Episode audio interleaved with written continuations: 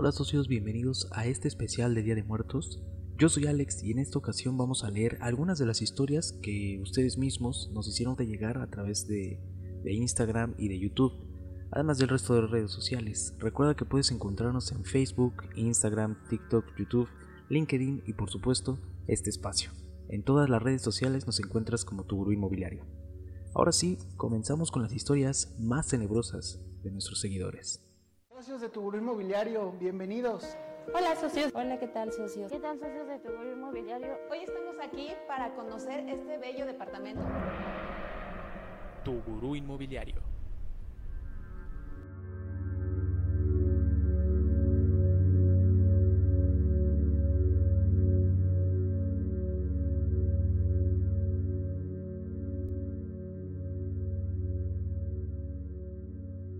Vera nos cuenta en YouTube, en uno de los videos que subimos sobre la línea 7 del metro, una de las líneas más polémicas y en donde se dice que ocurren cosas extrañas. Bueno, Vera nos cuenta lo siguiente.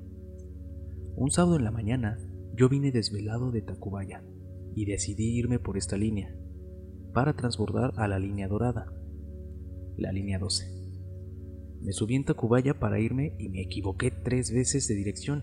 Y esas tres veces me equivoqué. Pero yo recuerdo que sí cambié de dirección las tres veces. No estaba tomado o crudo. Estaba en mis cinco sentidos, pero sí fue muy desesperante no poder salir de esa estación. En este mismo video, Islas Maraí nos cuenta, Nunca he visto nada raro en la línea 7, pero sí se siente un ambiente extraño en dicha línea. Lo que siempre se me ha hecho raro es que entre la estación El Rosario y Aquiles Cerdán dura mucho el viaje, aunque el tren vaya a buena velocidad y no se detenga. Aquí en este mismo video, Fabiola Amaya nos cuenta algo muy muy interesante. Ella nos cuenta lo siguiente. Sí, pero no con fantasmas. Hay un lugar en el túnel del Zócalo a Pino Suárez. Esto nos pasó en 1988. Un sábado, un amigo y yo nos metimos inconscientemente al tramo del túnel. Nos encontramos en un círculo a un metro del suelo. Era como si girara y ese círculo iba creciendo. Pero lo raro es que se veía un bosque afuera, y en verdad nos espantamos tanto que ya nunca hicimos eso de meternos a los túneles. Ángel nos cuenta. Hace años trabajo en la línea 7, en Miscoac. Cuando bajas las escaleras fijas, empiezan a tronar las mecánicas. En Tacuba y Tacubaya, en pleno día, se aparece un perro blanco. Mucha gente lo vio en los años 89 y 90. En Constituyentes hay desafíos más profundos que la misma línea.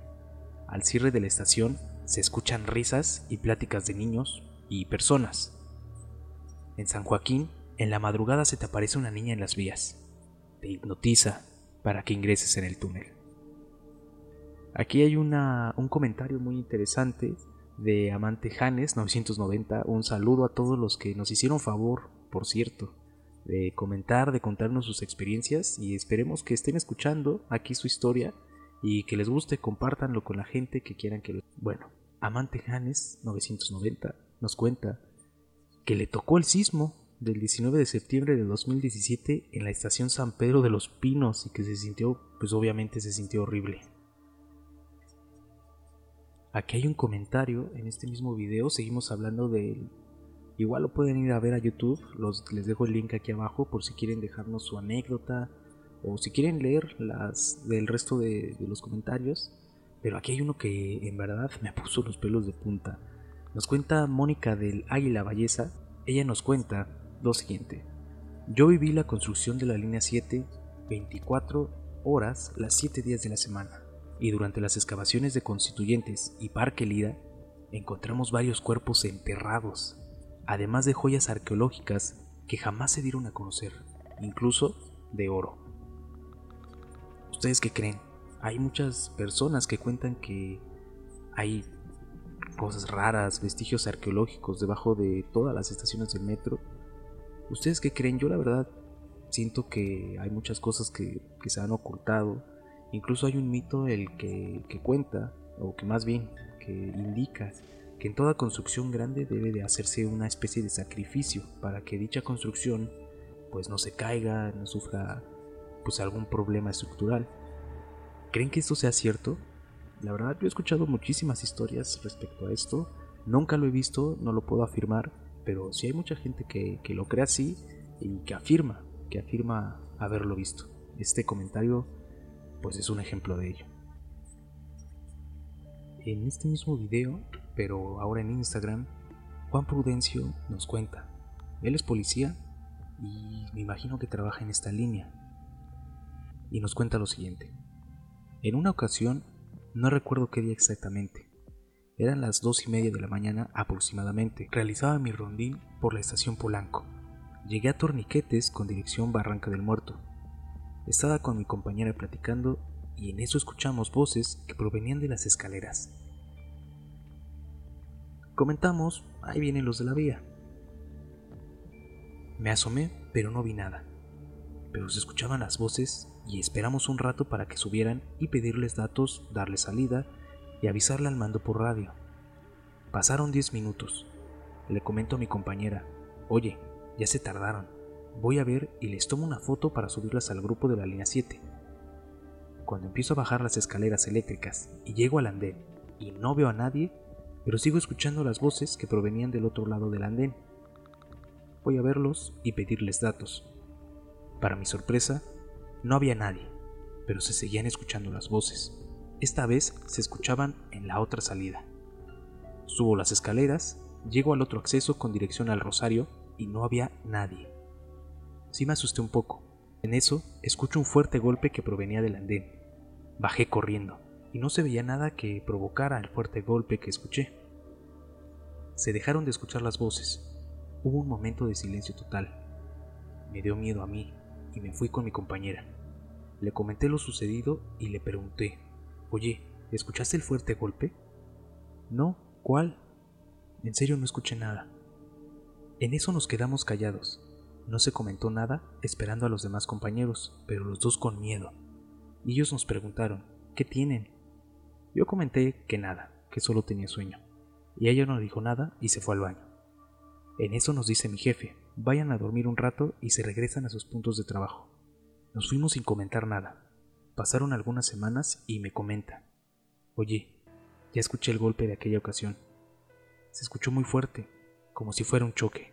No bajé a ver porque me dio miedo.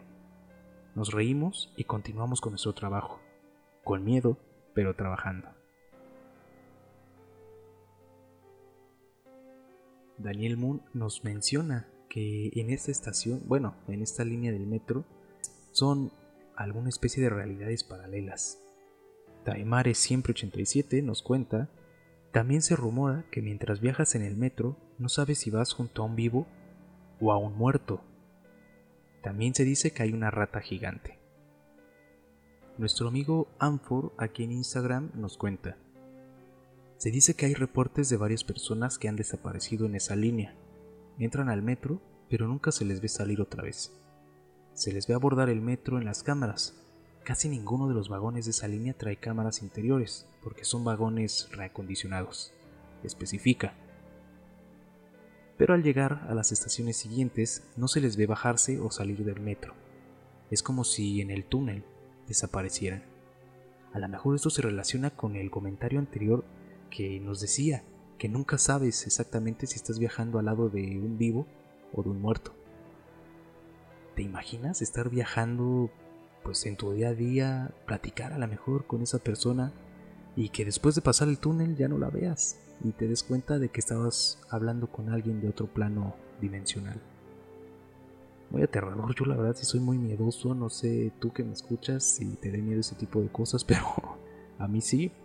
Entonces, Vamos a seguir, vamos a seguir. Creo que contarlo y compartirlo con más gente quita un poquito el miedo, pero espero dormir bien esta noche.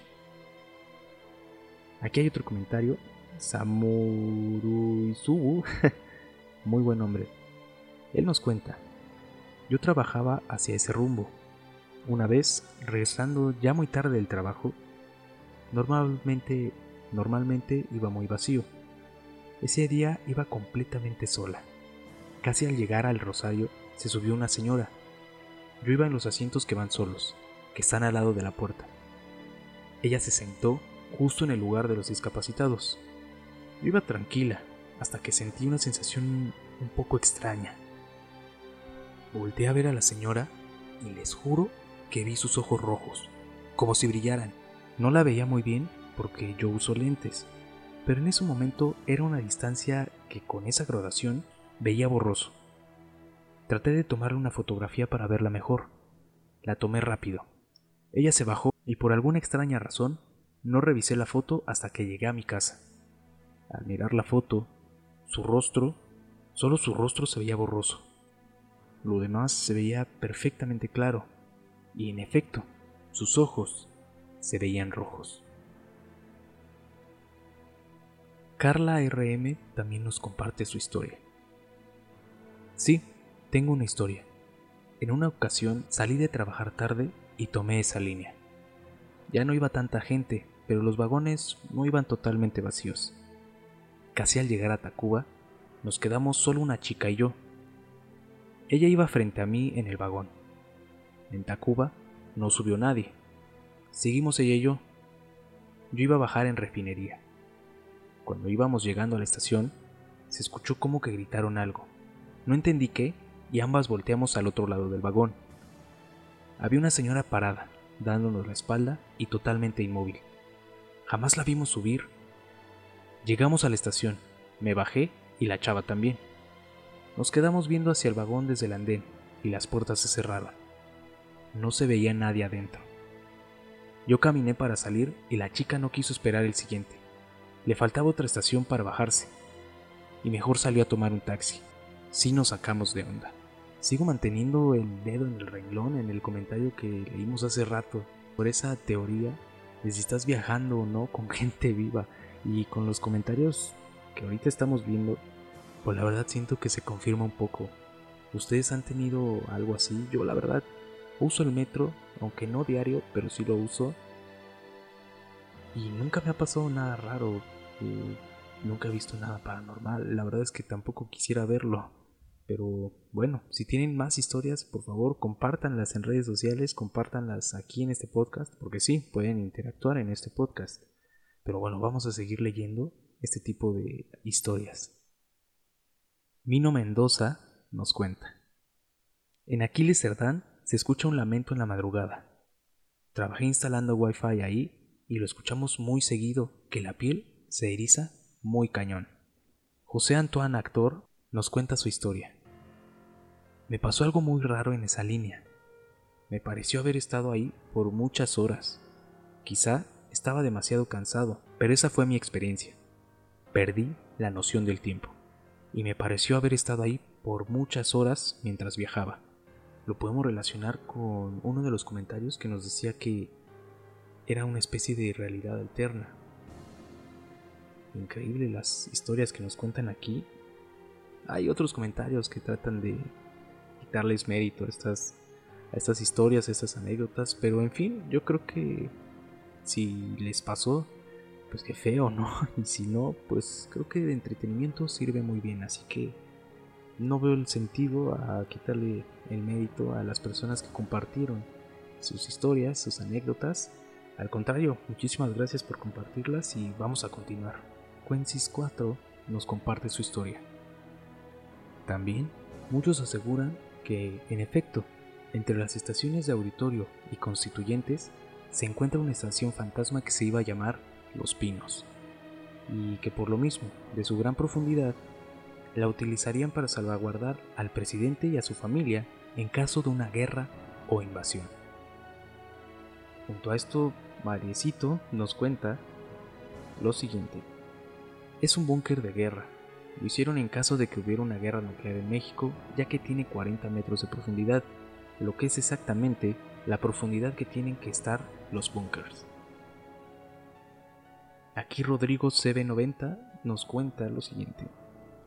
He visto un par de fantasmas en la estación San Pedro de los Pinos, justo en el andén. Parecen personas, pero cuando volteas a verlos, desaparecen. Aquí Gael González 226 nos cuenta lo siguiente. Voy en la Boca 1 del Instituto Politécnico Nacional en Aragón y de vez en cuando voy al casco de Santo Tomás por el deporte que practico y tanto como mi escuela y el casco, los conserjes nos han dicho que las vocacionales y prepas del Politécnico están conectadas a través de túneles y principalmente conectan con la línea 7 y llegan a la estación del Rosario, ya que durante la Guerra Fría se tenía miedo de una futura guerra nuclear. Debido a ello, José López Portillo hizo un búnker en la línea 7. Es lo que dicen los conserjes y algunos maestros. Aparte, en mi escuela estaban haciendo mantenimiento apenas. Y pues a nosotros, los de taller de construcción, nos dan los planos de la escuela para practicar. Y donde estaban haciendo mantenimiento no aparece esa sección que es un tipo acueducto. Estaría chido explorar. Pues ahí tienen la invitación amigos, ¿quién se atreve a ir con Gael González a explorar estos túneles secretos? Sobre este video de la línea 7 del metro, Danielán Méndez nos comparte esto. Hace como 12 años, una vez, mientras viajaba, recuerdo que me subí a la 1 pm un 11 de diciembre en la estación de Tacuba. Me quedé dormido, según yo, poco. Apenas y cabecé. Desperté, vi el reloj y era la una todavía, y seguía en Tacuba. Me bajo espantado. Dos estaciones después salgo, eran las 6 de la tarde ya y del 13 de diciembre. Le marco a mi familia y me dicen que dónde había estado. Yo lo recuerdo solo como una anécdota, porque estoy muy seguro de que solo cabecé.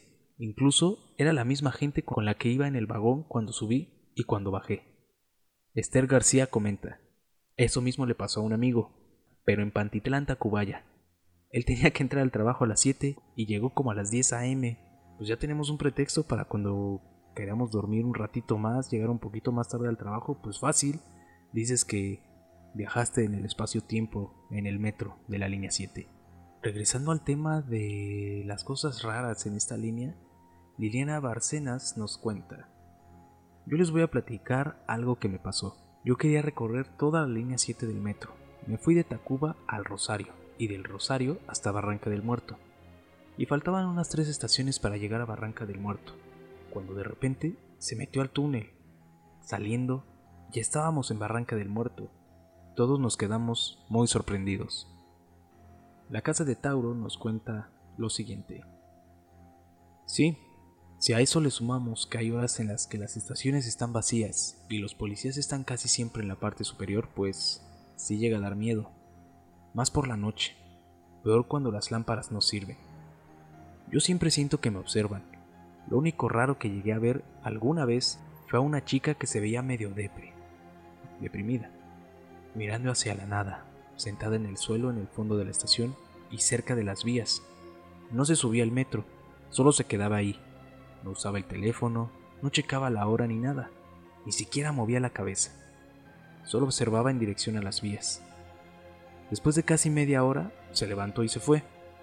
Yo me quedé porque estaba esperando a alguien y a la vez me dio miedo que intentara, ya saben, hacerse daño. Cuando se fue, le avisé al poli y dijo que estarían atentos por cualquier cosa. Aquí hay algo que tal vez debería preocuparnos a todos los que hemos usado o usamos esta línea. Luz E. Jiménez nos dice, a veces huele a quemado y si pones atención puedes notar cómo salen chispas de las llantas de los trenes cuando están en movimiento. ¿Alguna vez lo has visto? Y ya por último quisiera despedirme con un cuento corto. Seguramente ya muchos lo han escuchado, pero hay que rescatarlo. Creo que es un cuento muy muy interesante y con el cual muchísimos de nosotros nos vamos a sentir identificados e incluso nos va a impedir dormir en el metro la próxima vez que viajemos en él.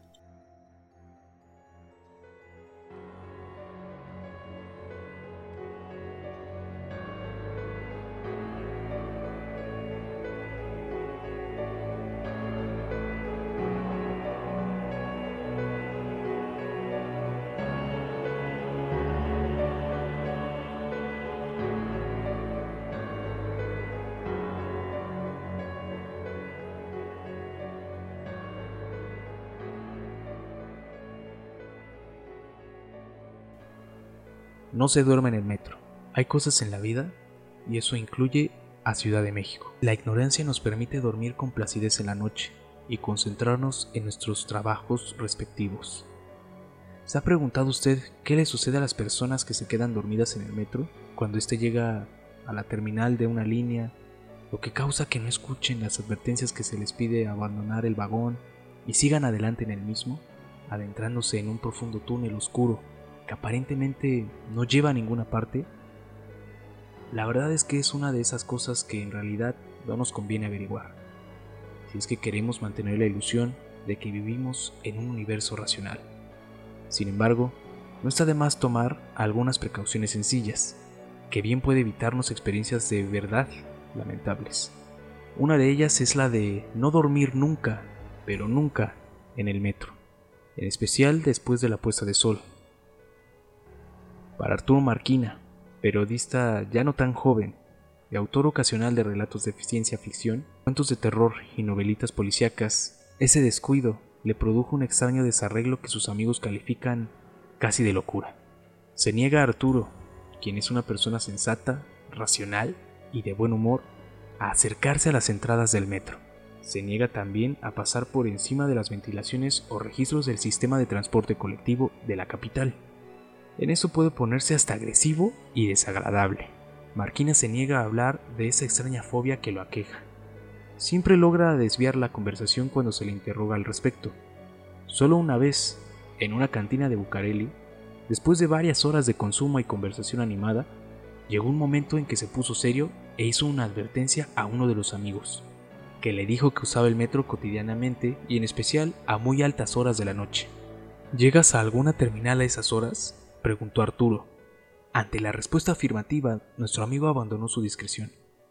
¿Tú has sabido lo que ocurre a las personas que se quedan dormidas en los vagones, que siguen avanzando después de la última estación? La verdad no, repuso su compañero. Yo sí lo sé, continuó Arturo. Esto que te voy a contar no es un cuento. Te pido que me lo creas por tu bien. Nunca lo repetiré ante ustedes. Fue hace un año. Serían cerca de las 11 de la noche y salía yo del trabajo después de un día durísimo. Tomé el metro en la estación Hidalgo y me dirigí hacia Tacuba. Ahí transbordé hacia Barranca del Muerto. Ya a esa hora el metro va casi vacío. Cerca de Tacubaya me quedé dormido. El tren llegó sin duda a la terminal, sin que yo despertara. No oí la voz distorsionada de advertencia que sale del sistema de sonido, ni el insistente pitido del silbato electrónico que anuncia las paradas. Después, unos segundos después, cuando ya el vagón se dirigió hacia el inquietante túnel que continúa el trayecto, alcancé a ver el letrero y la insignia de mi estación de destino, la cual quedará atrás. Con preocupación y fastidio, pude ver que no iba solo. Unos asientos más adelante iba un tipo viejo y desastrado, en evidente estado de ebriedad que se había dormido y cabeceaba con cierto ritmo. Pensé que quizás ese tren cambiaría de vía y regresaría por el mismo trayecto en unos momentos más. Pero no fue así. El vagón siguió adelante, se desvió hacia la derecha y después de avanzar varias decenas de metros hizo un alto total en un lugar absolutamente oscuro. El motor se detuvo, lo mismo con la ventilación. El silencio más absoluto cayó sobre nosotros. Fue entonces cuando las luces se apagaron. Allí empecé a sentir algo de miedo. Había un poco de claridad proveniente de la parte posterior del túnel. Por fortuna, traía mi linterna de bolsillo. Y además, esta tenía pilas. Me paré y me dirigí a mi aún dormido compañero de tripulación. Me acerqué a él y lo sacudí por el hombro. Me preguntó qué pasaba y rápidamente le expliqué nuestra situación. Respondió con una impresión y puso su rostro contra la ventana para tratar de ver dónde nos hallábamos. Me di cuenta que ese vagón se quedaría ahí toda la noche, por lo que me dispuse a tratar de forzar una de las puertas. Era inútil. Me convencí que solo saltando a través de una de las ventanas podríamos salir del carro. Fue entonces cuando oí un ruido en el techo. Algo cayó encima del vagón y recorría el techo. De pronto, se escuchó otro ruido en el extremo opuesto del carro. Dirigí el haz de mi linterna y pude ver una sombra que caía al suelo después de haber entrado por la ventana. Vaya, al fin. Oiga, Necesitamos que nos ayuden a salir. No hubo respuesta. El borracho fue más directo. Avanzó hacia el intruso y lo tomó por las ropas. Sáquenos de aquí. Esto es un atropello, malditos burócratas. El extraño no respondió. Solo levantó una mano. Se escuchó otro ruido en el extremo opuesto del carro. Dirigí el haz de mi linterna y pude ver una sombra que caía al suelo después de haber entrado por la ventana. A la luz de mi linterna pude ver que era blanca como la harina, delgada y fibrosa, y con unas larguísimas uñas que semejaban garras. Como un rayo, esa mano rasgó la garganta del pobre vagabundo. Fue entonces cuando vi el rostro del ser que tenía enfrente, pálido, calvo, con enormes ojos amarillos, orejas largas, una nariz grotescamente respingada con dos protuberancias carnosas en la punta. Vi cómo abrió la boca llena de dispares y puntiagudos dientes, que pronto recibió el borbotón de sangre que salía del desafortunado pasajero. Fue en esos momentos cuando recibimos el nauseabundo olor que despedía esa criatura. El espectáculo y el olor me hicieron vomitar de inmediato. En medio de este espectáculo, escuché otro ruido metálico detrás de mí. Alguien más entraba al vagón por la otra ventana. No esperé un segundo más. Me lancé hacia el primer intruso que aún se centraba en su víctima.